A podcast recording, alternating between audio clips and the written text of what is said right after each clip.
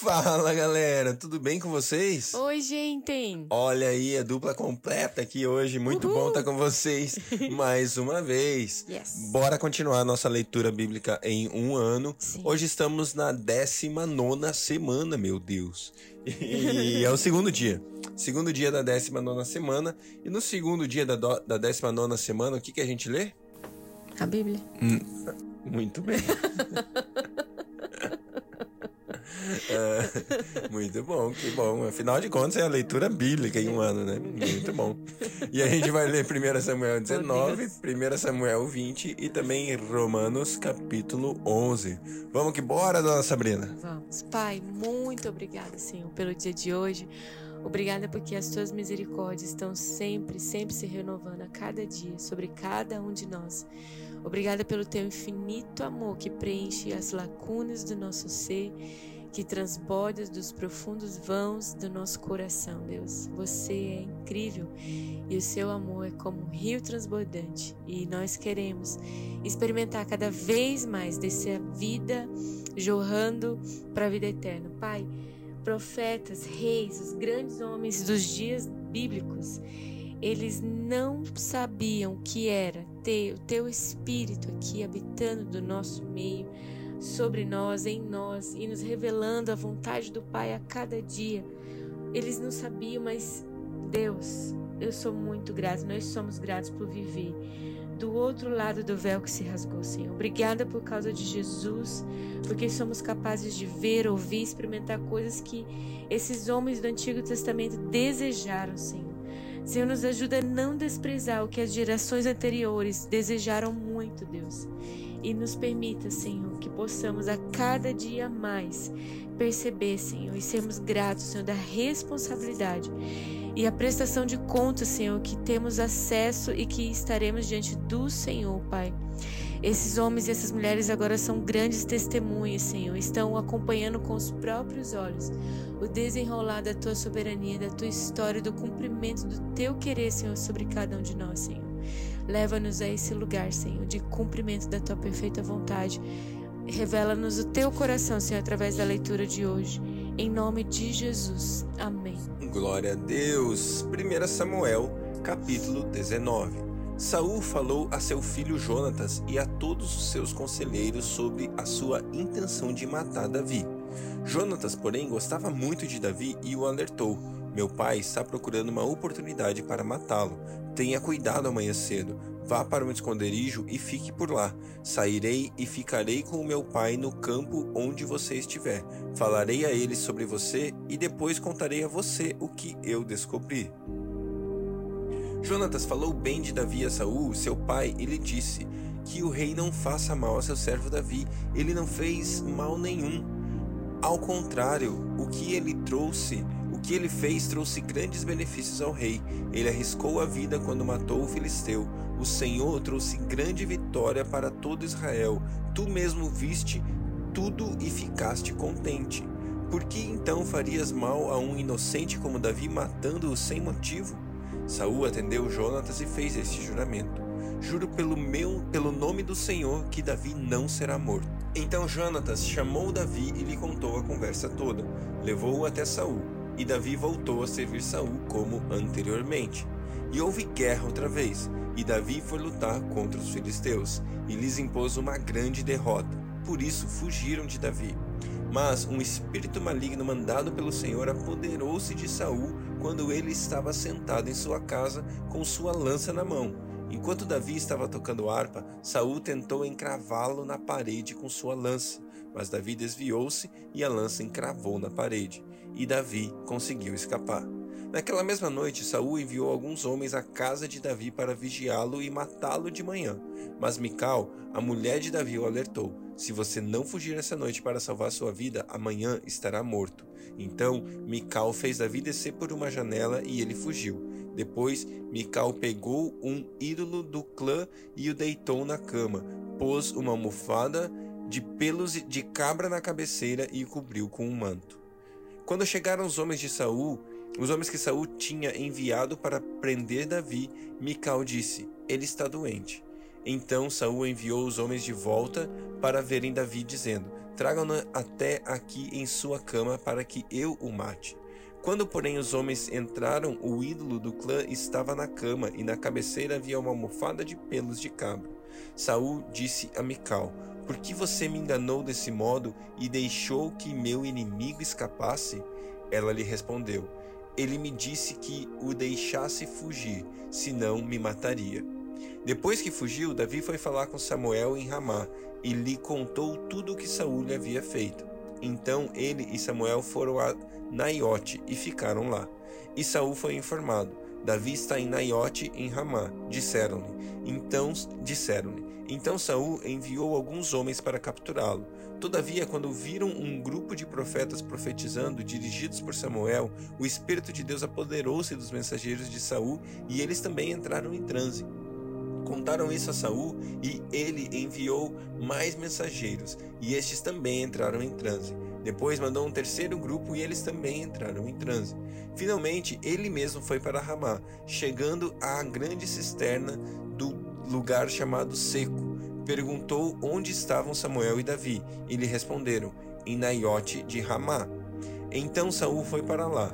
Entretanto, o Espírito de Deus apoderou-se dele e ele foi andando pelo caminho em transe até chegar a Naiote. Despindo-se de suas roupas, também profetizou na presença de Samuel e, despido, ficou deitado todo aquele dia e toda aquela noite. Por isso o povo diz: Está Saul também entre os profetas? 1 Samuel 20 Depois Davi fugiu de Naiote em Ramá e foi falar com Jonatas e lhe perguntou: que foi que eu fiz? Qual é o meu crime? Qual foi o pecado que cometi contra o seu pai para que ele queira tirar a minha vida? Nem pense nisso, respondeu Jonatas. Você não será morto. Meu pai não fará coisa alguma sem antes me avisar. Quer importante, quer não. Porque ele iria esconder isso de mim. Não é nada disso. Davi, contudo, fez um juramento e disse: Seu pai sabe muito bem que eu conto com a sua simpatia e pensou: Jonatas não deve saber disso para não se entristecer. No entanto, eu juro pelo nome do Senhor e por sua vida que eu estou a um passo da morte. Jonatas disse a Davi: Eu farei o que for necessário, o que você achar necessário. Então disse Davi: Amanhã é a festa da lua nova e devo jantar com o rei.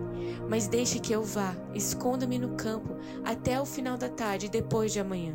Se o seu pai sentir a minha falta, diga-lhe: Davi insistiu comigo que lhe permitisse ir a Belém, sua cidade natal, por causa do sacrifício anual que está sendo feito por lá e todo o seu clã. Se ele disser: Está bem, então seu servo estará seguro. Se ele, porém, ficar muito irado, você pode estar certo de que está decidido a me fazer mal. Mas seja leal a seu servo, porque fizemos um acordo perante o Senhor. Se sou culpado, mate-me você mesmo. Por que entregar-me a seu pai? Disse Jonatas. Nem pense nisso. Se eu tiver a menor suspeita de que meu pai está decidido a matá-lo, certamente eu te avisarei. E Davi perguntou: Quem irá contar-me se seu pai responder asperamente? Jonatas disse: Venha, vamos ao campo. E eles foram, e Jonatas disse a Davi: Pelo Senhor, o Deus de Israel, prometo que sondarei meu pai. E a esta hora, depois de amanhã, saberei se as suas intenções são boas ou não para com você, e mandarei avisá-lo. E se meu pai quiser fazer algum mal a você, que o Senhor me castigue com todo rigor. E se eu não te informar disso e não deixá-lo ir em segurança, o Senhor esteja com você assim como esteve com meu pai. Se eu continuar vivo, seja leal comigo, com a lealdade do Senhor. Mas se eu morrer, jamais deixe de ser leal com a minha família, mesmo quando o Senhor eliminar da face da terra todos os inimigos de Davi. Assim, Jonatas fez uma aliança com a família de Davi, dizendo: Que o Senhor chame os inimigos de Davi para prestar contas. E Jonatas fez Davi reafirmar o seu juramento de amizade, pois era seu amigo leal. Então Jonatas disse a Davi: Amanhã é a festa da lua nova. Vão sentir sua falta, pois a sua cadeira estará vazia. Depois de amanhã, vá ao lugar onde você se escondeu quando tudo isso começou e espere junto à pedra de Ezel. Atirarei três flechas para o lado dela, como se estivesse atirando num alvo, e mandarei um menino procurar as flechas. Se eu gritar para ele: As flechas estão mais para cá, traga-as aqui, você poderá vir, pois juro pelo nome do Senhor que você estará seguro e não haverá perigo algum. Mas se eu gritar para ele: Olhe, as flechas estão mais para lá, vá embora, pois o Senhor o manda aí. E quanto ao nosso acordo, o Senhor é testemunha entre mim e você para sempre. Então Davi escondeu-se no campo, e quando chegou a festa da lua nova, o rei sentou-se à mesa. Ocupou o lugar de costume junto à parede em frente de Jonatas e Abne, e sentou-se ao lado de Saul. Mas o lugar de Davi ficou vazio. Saul não disse nada naquele dia, pois pensou: algo deve ter acontecido a Davi, deixando-o cerimonialmente impuro. Com certeza ele está impuro. E no dia seguinte, o segundo dia da festa da lua nova, o lugar de Davi continuou vazio. Então Saul perguntou a seu filho Jonatas: Por que o filho de Jessé não veio para a refeição nem ontem nem hoje?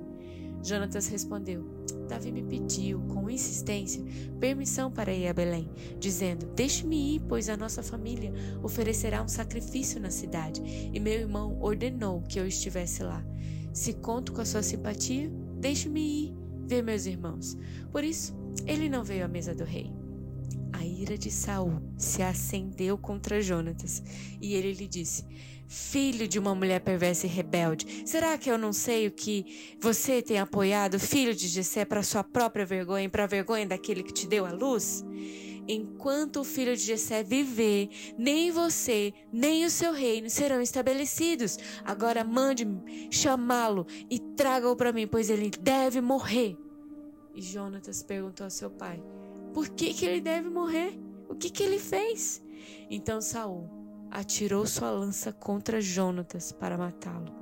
E assim Jonatas viu que o seu pai estava mesmo decidido a matar Davi. Jonatas levantou-se da mesa muito irado.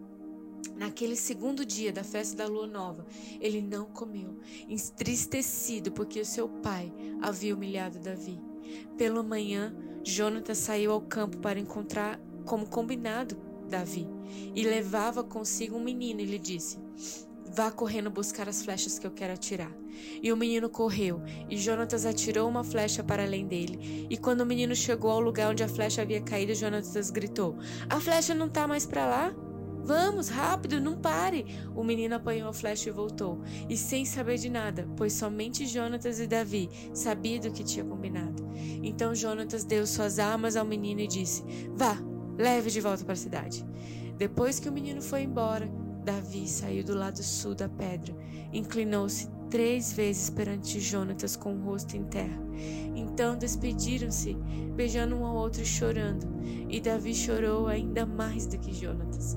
E ele disse a Davi: Vá em paz, pois temos um jurado um ao outro, em nome do Senhor, quando dissemos: O Senhor para sempre é testemunha entre nós e entre os nossos descendentes. Então Davi partiu e Jonatas voltou à cidade. Glória a Deus, glória a Deus pela sua palavra. Quero fazer um comentário rápido aqui sobre esse texto, na verdade dois. Primeiro, Davi era ruim, é Davi não, Saul era ruim de mira, né? Meu Deus do céu. Ele atira lança numa sala contra Davi e Davi sempre consegue desviar. Ele fez isso três ou quatro vezes. Contra Jonatas, do outro lado da mesa, o bichão erra. Meu Deus, Saul era ruim de. Mas, voltando, é, o comentário que eu queria comentar aqui é sobre a amizade de, de Jonatas e Davi. É uma amizade incrível, muito linda.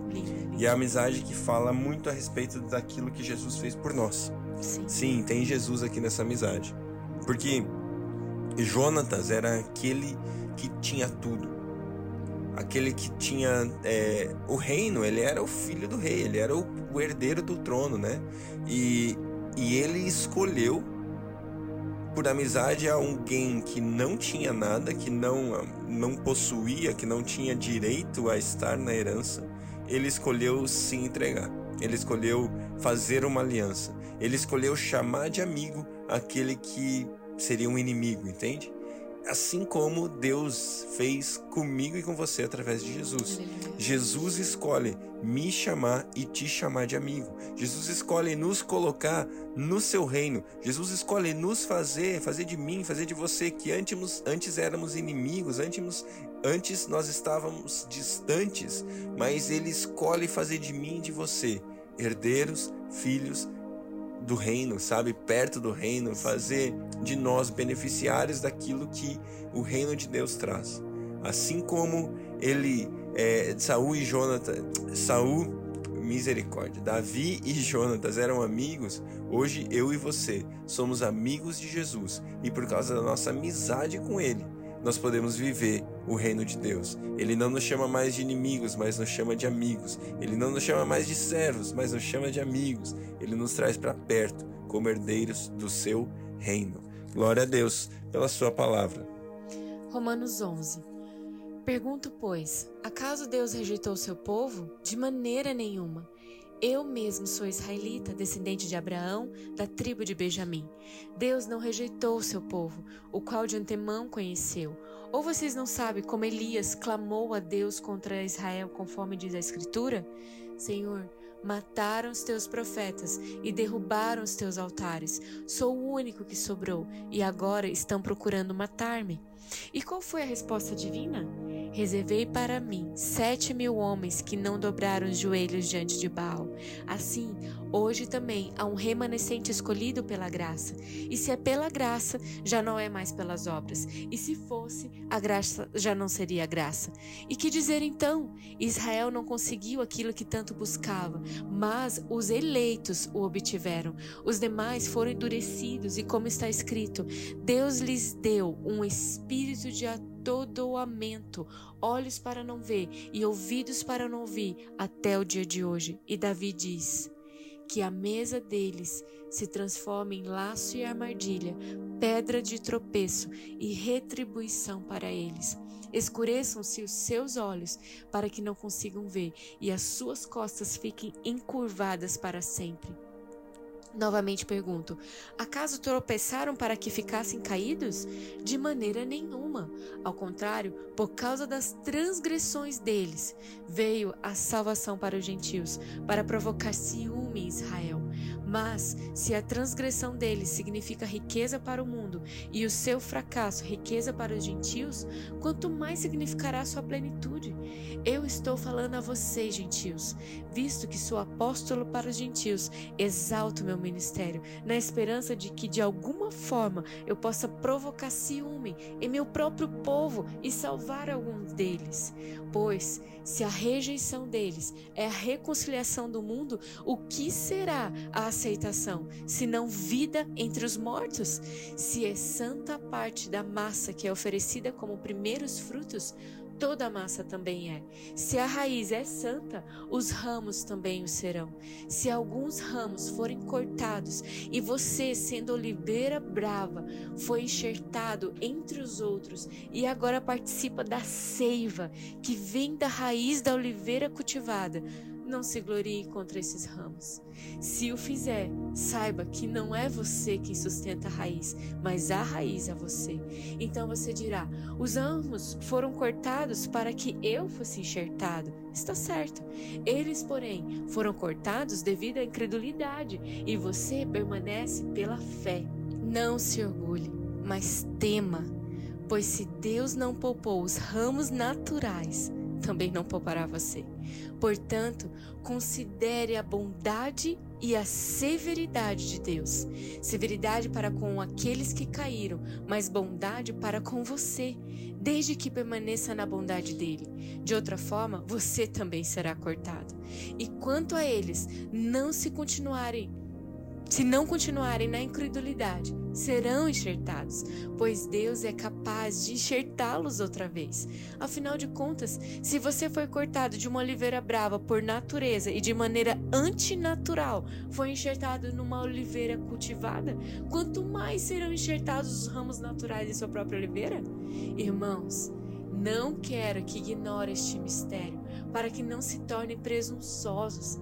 Israel experimentou um endurecimento em parte, até que chegue a plenitude dos gentios, e assim todo Israel será salvo, como está escrito. Virá de Sião o redentor, que desviará de Jacó em piedade, e esta é a minha aliança com eles quando eu remover os seus pecados. Quanto ao Evangelho, eles são inimigos por causa de vocês, mas quanto à eleição, eles são amados por causa dos patriarcas, pois os dons e o chamado de Deus são irrevogáveis. Assim como vocês que antes eram desobedientes a Deus, mas agora receberam misericórdia, graças à desobediência deles, assim também agora eles se tornarão desobedientes, a fim de que também recebam agora misericórdia, graças à misericórdia de Deus para com vocês, pois Deus sujeitou toda todos à desobediência para exercer misericórdia para com todos. Ó oh, profundidade da riqueza, da sabedoria e do conhecimento de Deus. Quão insondáveis são os seus juízos e inescrutáveis são os seus caminhos. Quem conhece a mente do Senhor? Ou quem foi o seu conselheiro? Quem primeiro lhe deu para que ele o recompense? Pois dele, por ele e para ele são todas as coisas. A ele seja glória para sempre. Amém. Aleluia. Glória a Deus, glória a Deus pela sua palavra. Glória a Deus pelos caminhos do nosso Deus que são insondáveis. Quem já se fez o conselheiro? daquele que me aconselha, daquele que te aconselha, quando nós nos dobramos e chamamos por socorro dele. É lindo, né? Poder ter acesso a esse Deus que é perfeito, sábio, insondável, é completo, né? É completo. Eu, eu amo nosso Deus e, e é isso. E eu senti no meu coração aqui de você que está aí ouvindo a palavra do Senhor que se deparou contra essa verdade de que Deus adormeceu o coração deles para que nós fomos alcançados. E, e que a gente orasse pela salvação de Israel, que a gente orasse agora por Israel e declarasse que na plenitude dos tempos essa salvação virá sobre eles também. Pai, eu quero te agradecer pela vida de Israel, pelo povo, por essa nação escolhida que tem por direito, por causa dos patriarcas, por causa dos pais da fé, Senhor, que creram absolutamente em você e no seu comando antes da revelação completa de quem Jesus é. Obrigada, Senhor, porque a tua aliança com eles é fiel e ela se cumprirá no tempo certo. E obrigada, Senhor, porque até lá nós fomos alcançados pela tua bondade e tememos isso, Senhor. Que a nossa vida, Pai, fidedigna, que a fidelidade do nosso coração para com a aliança que o Senhor fez conosco gere esse ciúme e que eles possam se despertar para a riqueza que eles têm no Senhor, Pai. Nós abençoamos você, Israel. Nós abençoamos você com salvação nesse dia, em nome de Jesus. Amém. Amém. Glória a Deus. Que Deus abençoe o seu dia e até amanhã.